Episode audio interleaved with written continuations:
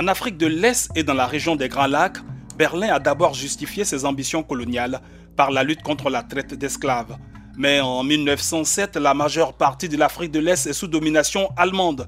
L'expansion coloniale a suscité une résistance courageuse de la part de nombreux peuples autochtones de la région. Ils se sont soulevés pour repousser des forces coloniales brutales et armées jusqu'aux dents. Vous êtes à l'écoute du programme Les ombres du colonialisme allemand. Lors de la conférence de Berlin en 1885, l'Allemagne a revendiqué sa souveraineté sur des territoires situés dans l'actuelle Tanzanie continentale, au Rwanda et au Burundi. Il formait l'Afrique orientale allemande, un territoire de taille considérable, mais à cette époque, la domination allemande était toute théorique. Berlin ne contrôlait pas la région. La présence allemande en Afrique de l'Est se limitait à l'accaparement des terres par des colonialistes privés comme. On prétend que le chancelier Otto von Bismarck était opposé aux colonies. Ce n'est pas fondé selon moi. Äh, Dans les années 1860, des entreprises allemandes étaient présentes dans äh, toute l'Afrique au même titre que leurs homologues françaises, britanniques et américaines. Elles pratiquaient ce que l'on appelle le colonialisme économique ou le colonialisme d'enclave.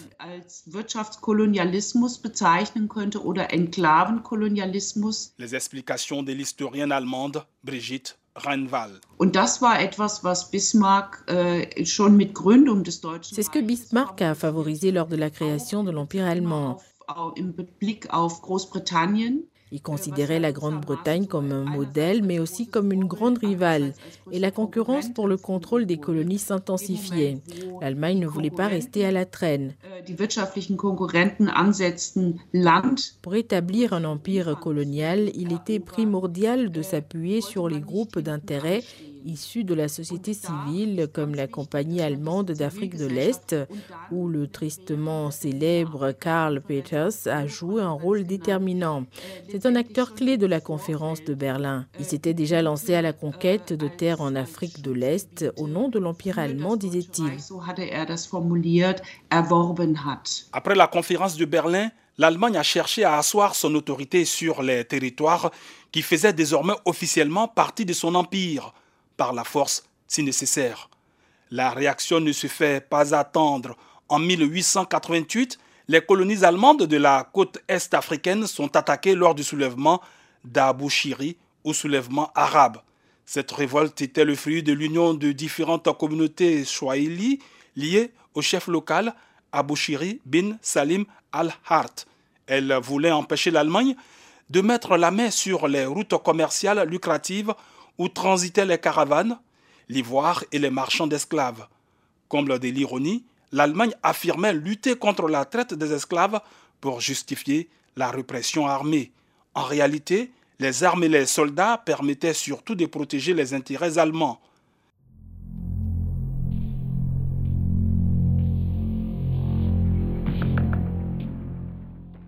La tristement célèbre troupe Wiesmann en est une illustration.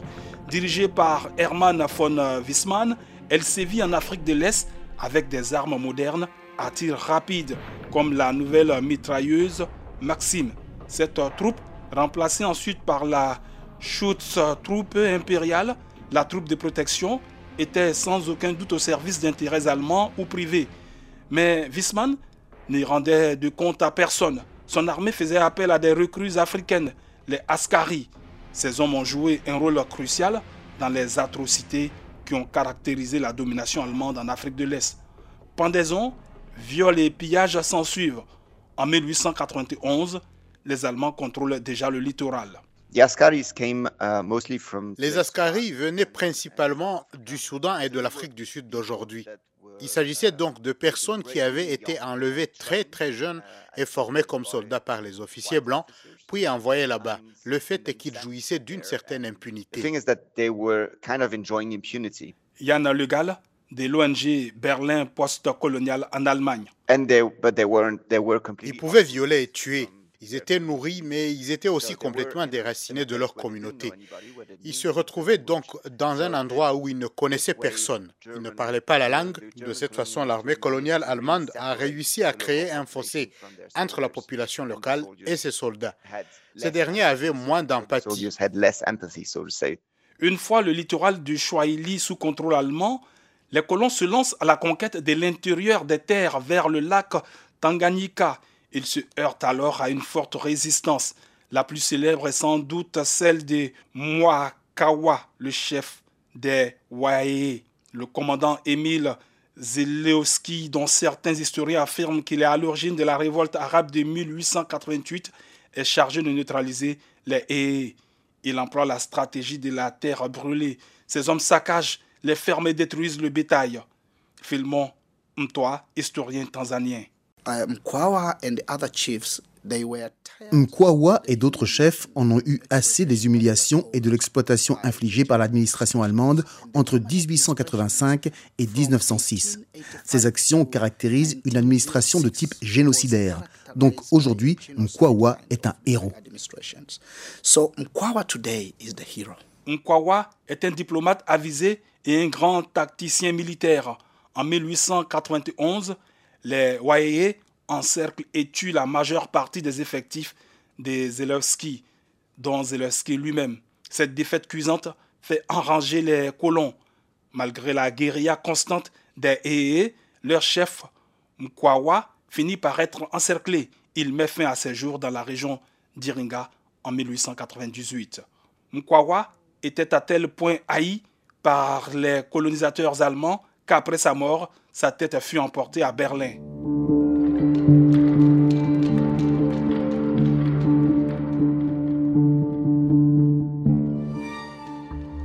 Mangi Imeli, un souverain Washaga des contreforts du Kilimanjaro, est lui aussi attaqué et contraint de se rendre. Avec d'autres nobles Chaga, il est pendu en 1900 pour trahison. Les assassinats de ce genre détruisirent le tissu local des dirigeants, sans compter que les autorités coloniales allemandes décapitèrent Mangi Meli et envoyèrent son crâne à Berlin, prétendument à des fins de recherche anthropologique et scientifique sur le racisme. À ce jour, le crâne de Mangi Meli est conservé dans un musée allemand. Selon les croyances des Chaga, leurs défunts ne devraient pas être enterrés ailleurs qu'au Kilimanjaro. Les ancêtres dont nous parlons étaient des membres de la famille royale des notables. L'historien tanzanien Valence Assile de l'université Toumani de Dar es Salaam. Les Chagas croient que si le rituel n'est pas respecté, les morts vont errer sans fin. La communauté pourrait alors subir des préjudices, des troubles socio-économiques et politiques qui seraient liés à ce frère qui n'a pas été enterré dans les règles. En 1905, plus de 20 communautés s'unissent sous le commandement de Ketile Ngwale elle se soulève pour lutter contre la brutalité de la domination allemande, le prélèvement d'impôts et le travail forcé, notamment dans les plantations de coton. Kinge Ketile est un personnage quelque peu controversé, car il a relayé une prophétie selon laquelle les combattants indigènes devaient consommer une potion bénite composée de millets et d'eau, la magie magie, pour transformer les balles des colonisateurs en eau et les expulser du pays. Cette prophétie a inspiré le nom du mouvement qui éclate en 1905, connu sous le nom de Magie Magie. Les historiens comme Mwaka Mboro Sururu considèrent cette guerre comme l'aboutissement du désespoir face au colonialisme allemand.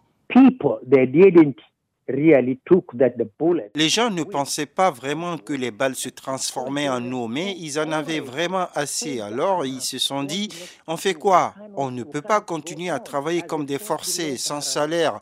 En plus, ils nous demandent de payer des impôts, alors que nous n'avons pas un centime. Les gens étaient déjà prêts à en découdre. Donc quand il a lancé cette campagne, les gens étaient déjà convaincus. Les premières escarmouches ont entraîné la mort de quelques missionnaires et colons allemands.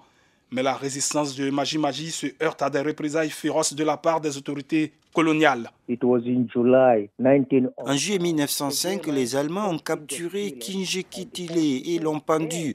Cette pendaison a incité d'autres personnes à se soulever contre les Allemands.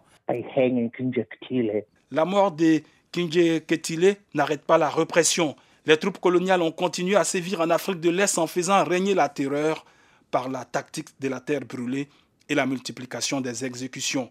Il s'agissait d'une stratégie dûment planifiée, selon Philemon Ntoa. Let me just give you a statement by the Captain Tom von Prince. In 1914. Voici une déclaration du capitaine allemand Tom von Prince en 1914. L'estomac est ce qui affecte le plus le noir, et cette réalité m'aidera des années plus tard à soumettre la dure mentalité des Hé à la domination allemande. La stratégie militaire de la terre brûlée a pour but de détruire toutes les ressources susceptibles d'être utilisées par les forces ennemies pour les décourager en incendiant les cultures et les maisons et en tuant le bétail. La terre brûlée conduit à la famine et à la propagation de maladies épidémiques. La révolte a duré jusqu'en 1907 et a coûté la vie à au moins 120 000 personnes, jusqu'à 300 000 selon certaines estimations. Beaucoup seraient mortes de faim et de maladies. L'épisode est souvent qualifié de rébellion mais des historiens contestent cette terminologie dont toi. Uh, Pourquoi dit-on que la guerre des Maji est une rébellion? Je rejette ce terme, puisque rébellion signifie que les gens se dressent contre les dirigeants légitimes. Or, il n'y avait pas de dirigeants légitimes pendant la période coloniale. Nos terres ont été prises par la force. La révolte d'Abouchiri, le soulèvement de Waé et la guerre Maji-Maji sont des conflits anticolonialistes qui ont été écrasés avec une brutalité inimaginable. Ils étaient portés principalement par des civils. Pour euh, Justina Samuel Coimba, historienne basée à Dar es Salaam, la lutte Maji-Maji garde toute sa force c'est un symbole fort. Les habitants de la région où la rébellion Maji-Maji a eu lieu la considèrent comme un symbole d'unité. Ils s'identifient avec cette lutte. Ces guerriers ont combattu pour leur liberté. C'est le même esprit que celui qui a animé les luttes pour l'indépendance dans d'autres régions. Um, Bien que la domination allemande en Afrique de l'Est ait pris fin en 1918, les répercussions de Magie Magie ont pesé sur des générations d'Africains de l'Est et ne se sont redressés que lorsque l'indépendance est arrivée dans les années 1960. Uh, en Tanzanie, on dit que l'indépendance a été obtenue pacifiquement, mais les habitants ont souffert avant. Donc ce terme est un facteur d'identification. C'est aussi un outil de mémoire. Les gens n'ont pas oublié. Nous avons traversé la guerre Maji-Maji et d'autres mouvements de résistance pour conquérir la liberté. Les symboles identitaires de ce type permettent de nous unifier et de nous rappeler du passé to remember their past.